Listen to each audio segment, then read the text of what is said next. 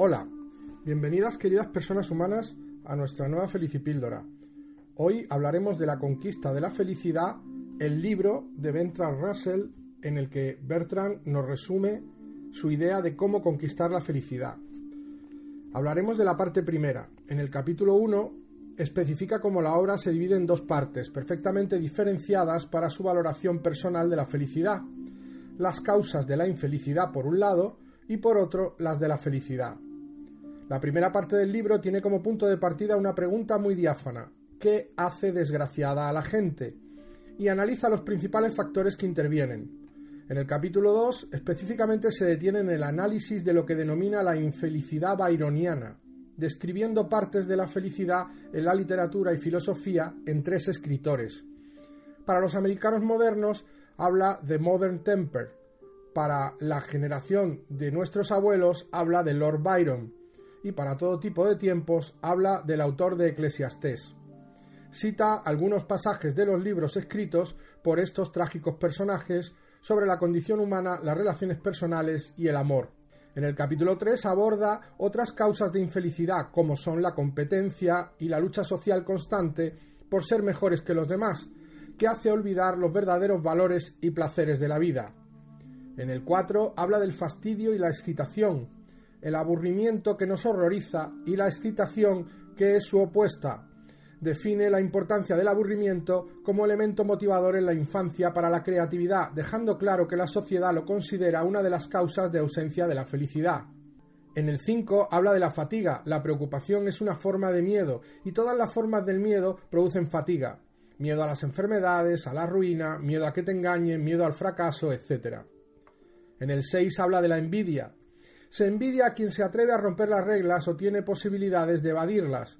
Una de las posibles causas psicológicas de la envidia se produce en la niñez, si es que los padres demostraron preferencias por alguno de sus hijos sobre otro o mostraron poco afecto hacia alguno de ellos. El 7 habla del sentimiento de pecado.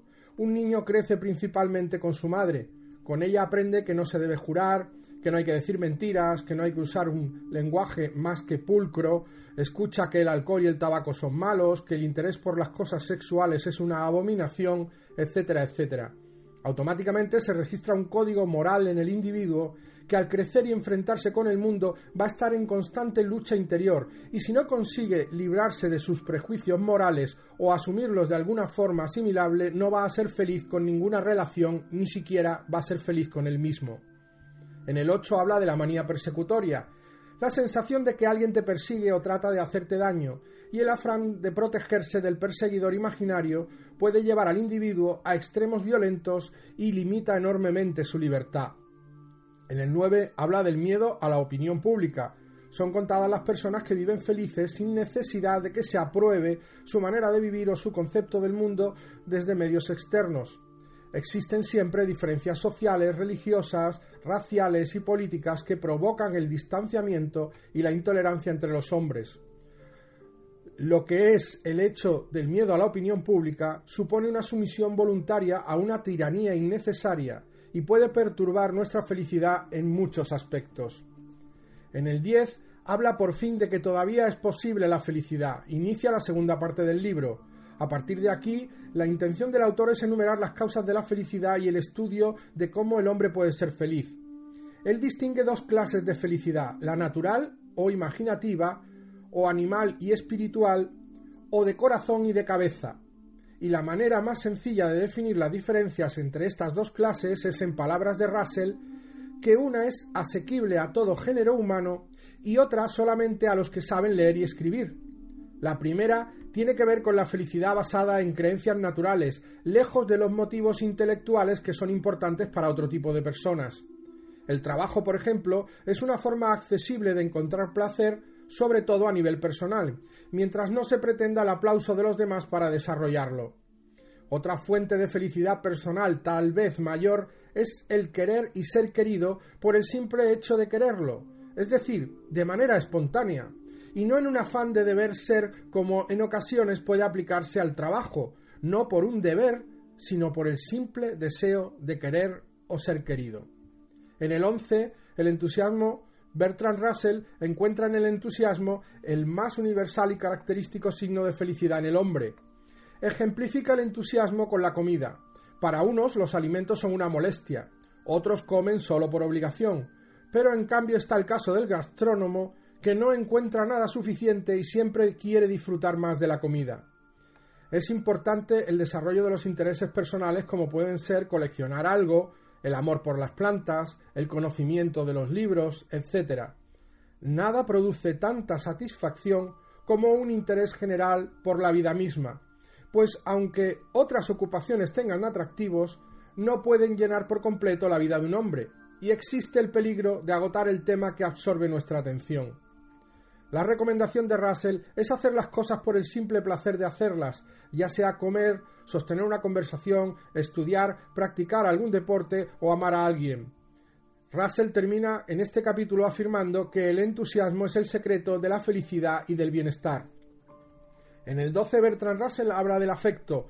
La sensación de no ser queridos es una de las causas principales de la inseguridad y por tanto de la infelicidad.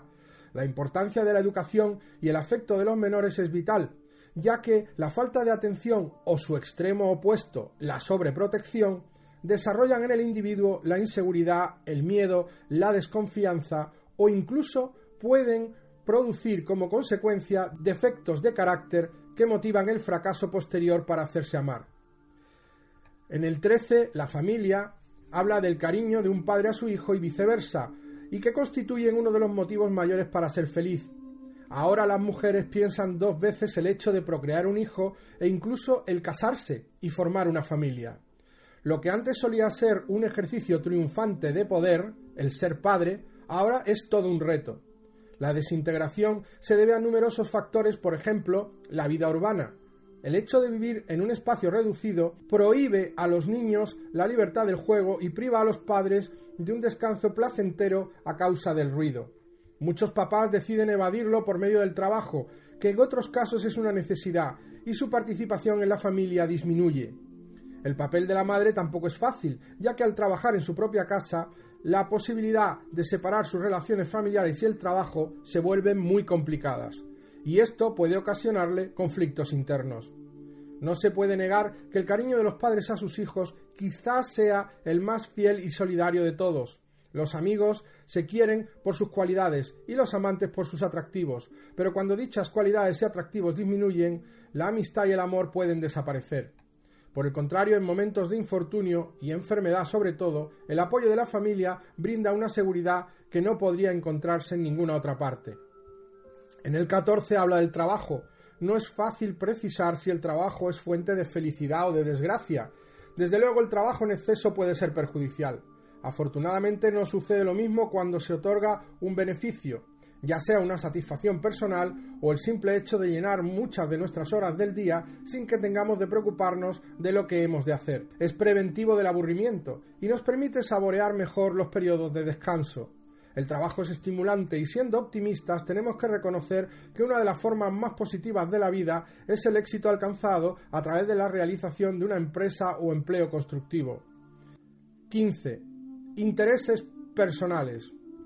Los intereses extralaborales que le traen al individuo en sus horas de ocio y contribuyen a disminuir la tensión de otras preocupaciones más serias son esos intereses como por ejemplo la lectura, la práctica de algún deporte, la filatelia, el teatro, la música, etc., que aparte de brindar reposo, ayudan a que el hombre conserve sus sentidos de proporción en relación con la naturaleza. Bertrand Russell asegura que si él fuera responsable de organizar la enseñanza superior, sustituiría las religiones ortodoxas por la historia o materias que le recuerden el hecho de que la vida en él es nada más que un incidente temporal, y al mismo tiempo de insistir en la insignificancia individual.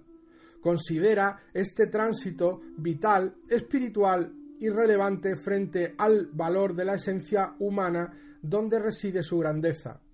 Citando al filósofo Spinoza, quien estudió la esclavitud y la libertad humana, Russell afirma que quien haya comprendido, aunque sea temporal y pasajeramente, lo que constituye la grandeza del alma, no puede ser feliz preocupándose egoístamente por cosas triviales y temeroso de lo que el destino le reserve. En el capítulo 16 habla de esfuerzo y resignación. La resignación es asociada con la religión porque básicamente ha sido predicada por místicos y santos, mientras que la doctrina del esfuerzo por técnicos de la eficiencia y cristianos vigorosos. La resignación es de dos clases. Una se funda en la desesperación y la otra en una esperanza inasequible. La primera dice Russell es mala, la segunda dice que es buena. Existen personas incapaces de resistir un fracaso por más sencillo que parezca no soportan pacientemente pequeñas molestias como pueden ser el retraso del tren, o se indignan con la comida mal hecha, o se desesperan si la chimenea hace humo. La energía que tales gentes pierden en cosas triviales sería suficiente bien dirigida para hacer y deshacer imperios. Por fin en el capítulo 17, el hombre feliz habla de que es claro que la felicidad depende tanto de las circunstancias como de uno mismo, este libro pretende facilitar los mecanismos a nuestro alcance para alcanzar la felicidad. Mucha gente desgraciada atribuye su desgracia a sus ideas o factores intelectuales, cuando gran proporción de ella la constituyen los síntomas y la actitud que uno adopte ante los problemas. Hay cosas indispensables para la mayoría de los seres humanos, pero son cosas sencillas la casa, la comida, la salud, el amor, el éxito en el trabajo y el respeto a los suyos, una de las causas más importantes para la felicidad sobre la que han insistido desde los primeros capítulos es el cariño recibido y la persona que lo recibe es a su vez quien lo da. El hombre feliz, el que no siente el fracaso de unidad alguna, aquel cuya personalidad no se escinde contra sí mismo ni se alza contra el mundo, dice concretamente Russell. A lo largo del libro trasciende lo efímero de una existencia humana y lo importante que es para la felicidad el espíritu de unidad vital y de sentirse parte de todo lo que se vive de manera indisoluble.